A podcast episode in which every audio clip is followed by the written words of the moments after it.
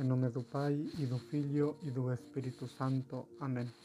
Hoje, 15 de julho de 2022, lemos, meditamos o Evangelho de São Mateus, capítulo 12, do versículo 1 ao 8.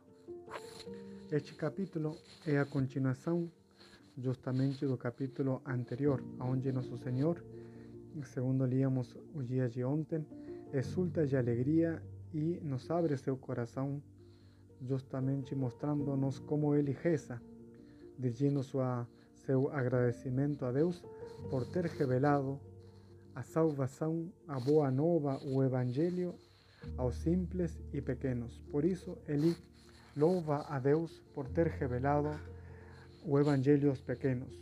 Nesta ocasião, é ele mesmo se auto-revela.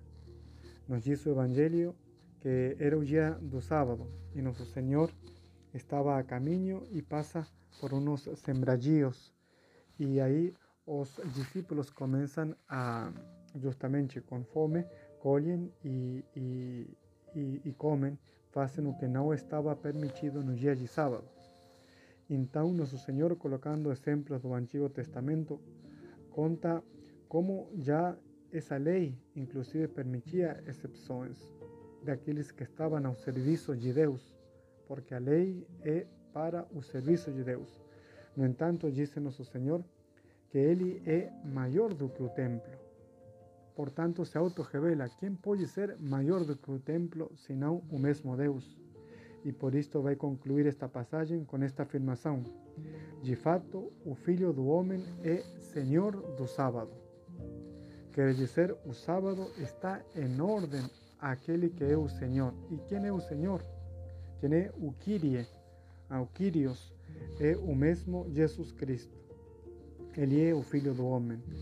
Por isto, dizemos que nesta ocasião, nosso Senhor se auto-revela como o que Ele é, que é a segunda verdade de nossa fé mais importante, que é afirmar que Jesus Cristo é verdadeiro Deus e verdadeiro homem.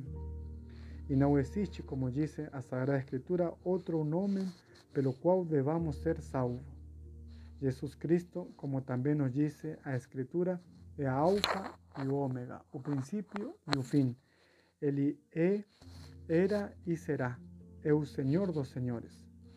Por isto, quem encontra o Senhor do sábado, a Jesus Cristo, encontrará também que sua vida se torna fácil, se torna leve e eh, o suave, porque encontra aquele que é o Senhor, aquele que veio a nos aliviar e a libertar de todas as leis do Antigo Testamento que sem a graça era impossível cumpri-las.